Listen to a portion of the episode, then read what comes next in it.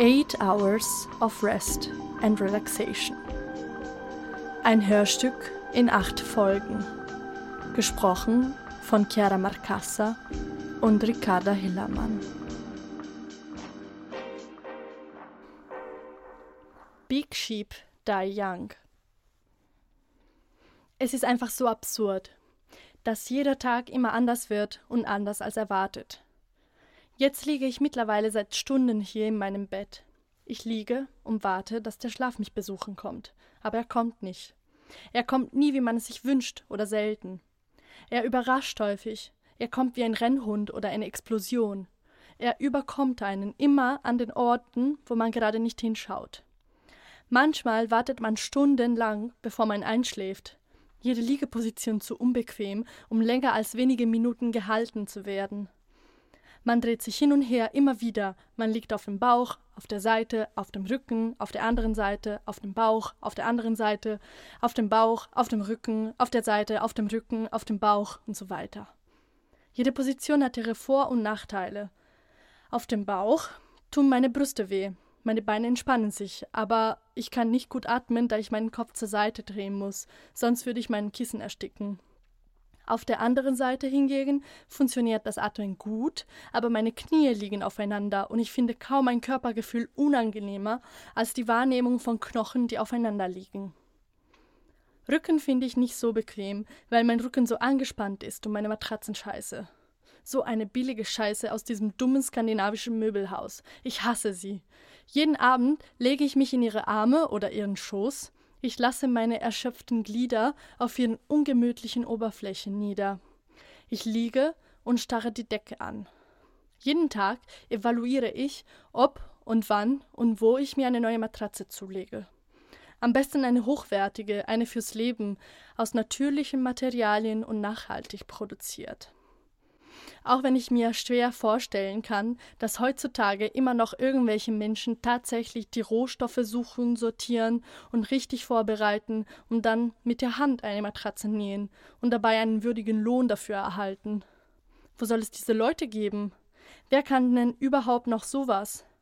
Werden irgendwo aus einer Fabrik einfach so schnell und locker und billig irgendwelche Plastiklösungen noch in flüssiger Form aus Stahlröhren rausgespuckt und in Wannen aus Stahl in die richtige Form gepresst und zum Trocken gekühlt werden.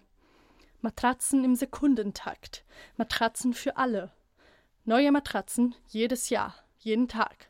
Es gibt bestimmt in der Welt Menschen, die jährlich ihre Matratze wechseln oder sogar häufiger. Menschen, die nie mehr als zehnmal auf derselben Matratze schlafen. Ich stelle mir eine Landschaft vor. Der Ozean. Auf der Oberfläche schweben tausende Millionen von Matratzen. Einzel, Doppel, King Size. Ein Wasserbett. Manche bewegen sich wie in kleine Scharen. Flöße, Seidentofu, Feta, Grillkäse, Radiergummis. Sie lösen sich nie auf. Sie schweben weiter, driften. Ich drifte. Ich liege mittlerweile seit Stunden hier in meinem Bett. Ich liege und warte, dass der Schlaf mich besuchen kommt, aber er kommt nicht. Ich bin das Floß, oder meine Matratze ist es, und ich liege obendrauf und lasse mich treiben. Trieb. Ich navigiere, ich surfe im Gedankennetz. Ich fließe und wundere mich, wie ich von A nach B komme. Wie die Combox mich an meine Reise erinnert, an Fabrizia. Wie kam ich dahin? Wer spricht zu mir? Woher? Ich bewundere die Fähigkeit, mich auf diesem Floß balancieren zu können und nicht unterzugehen.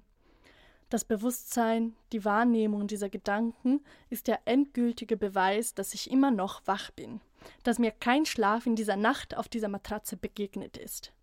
Oder? Oder habe ich bereits die ganze Zeit geschlafen? Aber ich erinnere doch, die Combox, Fabrizia das Zelt, ein Glas Wasser auf dem Nachttisch. Mein Handy liegt daneben. Einmal habe ich gelesen, dass man versuchen soll, die Uhr zu lesen, wenn man die Fähigkeit trainiert, seine Träume zu kontrollieren. Der Grund ist nämlich, dass es sehr schwer ist, im Traum die Uhr zu lesen. Zumindest eine analoge Uhr. Aber wer besitzt bitte heutzutage noch so eine Uhr? Ich kann meine Armbanduhr, die schöne goldene, die meine Ohrhummer gehört hatte, schon länger nicht mehr finden. Sie liegt bestimmt in irgendeiner Schublade mit anderem Schmuck und braucht einen Batteriewechsel.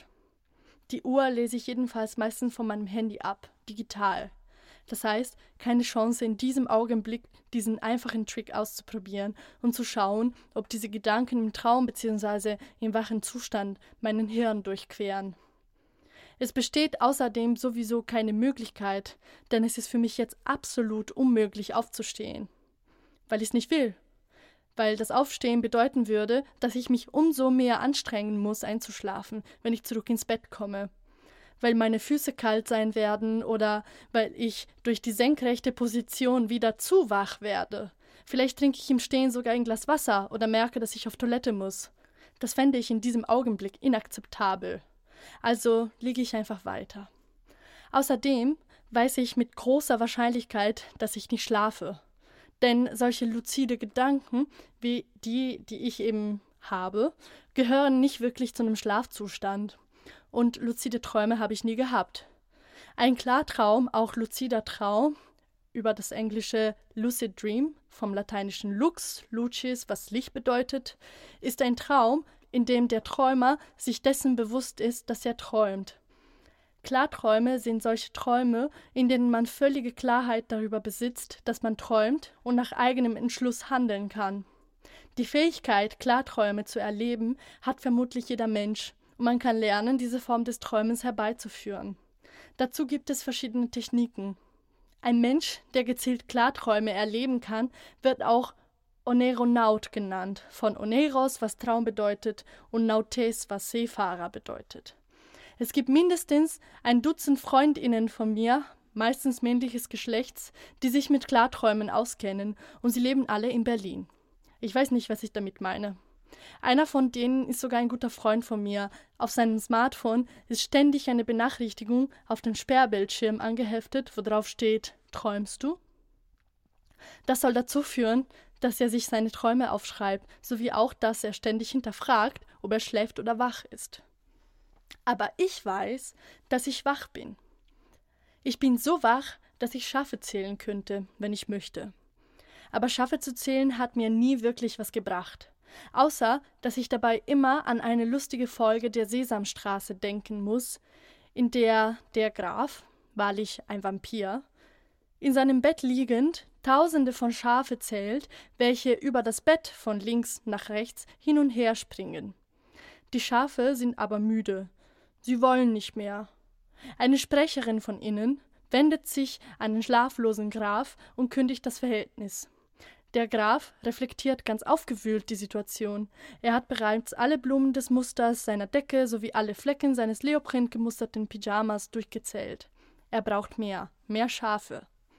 Da fällt ihm genau die richtige Idee ein. Ein Moment später taucht ein Männchen in den Raum des Grafs ein. Er bietet mehrere Alternative zum Zählen an. Käselöcher, Steine, aber dem Graf ist es nie genug. That's not enough for me to count. I am the Count. So verbleibt dem armen Männchen nach kurzem Diskutieren keine andere Wahl, als sich als Schaf zu verkleiden und auf ungeschickte, sichtbar schmerzhafte Art selber über das Bett des Grafes zu springen, der glücklich und laut skandiert One pretending sheep, two pretending sheep, three pretending sheep. Oh, to be the Count, to sleep a thousand sleepless nights in my medieval castle to cuddle with my sheep and cats, to feed on blood, to fear the light, to stroll on open lands and fields and never see the day, to live this sensual life. Ich finde die Vorstellung so schön, so lebhaft vor meinen Augen, wie als würde ich sie bereits erleben oder träumen. Das Schloss, die Matratze, die Schafe. Der Gedanke an das doppelte Spiel des Pretending lässt mich nicht mehr los. Das so tun als ob. Ich denke, der kulturell implizierte Narzissmus wird gerne mit der Selbstachtung vor mir als Mensch verwechselt. Ich bin da keine Ausnahme. Das ist doch auch einer der Grundzüge des spätmodernen Menschen, oder? Tun wir nicht alle dauernd so als ob? Hören wir doch einfach mal auf, so zu tun, als würde sich noch was abwenden lassen. Es wird messy, eklig, ungerecht und brutal. Höhere Dämme und ein tieferer Schlaf, all das ändert nichts daran, dass die Katastrophe doch eigentlich darin besteht, dass es einfach so weitergeht wie bisher. Wir schrammen am Abgrund entlang, kommen irgendwo zwischen The Point of No Return, effektivem Altruismus, The World as a Self-Transforming Entity und dem Voluntary Human Extinction Movement zum Stehen. Und fragen uns dann, warum genau jetzt das Grün des Kunstrasens auf dem Fußballfeld, das über unseren Bildschirm flackert, unsere einzige und letzte Erinnerung an etwas ist, das der Mensch einmal Natur genannt hat. Jetzt leben sie in einer Welt, deren Böden tot und kontaminiert sind und deren Nahrung synthetisiert ist, wie die der Astronauten im All, nur auf der Erde und anders. Und wo bin ich in der ganzen Geschichte? Ich bin irgendwo dazwischen. Ich bin die Plastiktüte in der Spree, ich das große Atom, der Flickenteppich aus Atomen, versetzt mit halbsynthetischen Polymeren, ich ein Biopolymer, ein Meer aus Polymeren, ein Meer mit Haar. Welcome. Ich bin der Mensch, der denkt, dass U-Bahnhöfe entweder abgenutzt oder, wenn nicht, mit einem roten Teppich ausgelegt sein sollten. Ich bin der Mensch, der denkt, dass sich des Menschen größte kulturelle Errungenschaft darauf reduzieren lässt, dass er Bier trinkend vor dem Fernseher sitzen und sich mehr als ausgelassen über die Olympiade freuen kann. Dass es schade wäre, hätten wir diese Welt schon verloren oder würden sie verlieren, weil wer sollte das dann alles tun, wenn es den Menschen nicht mehr gibt.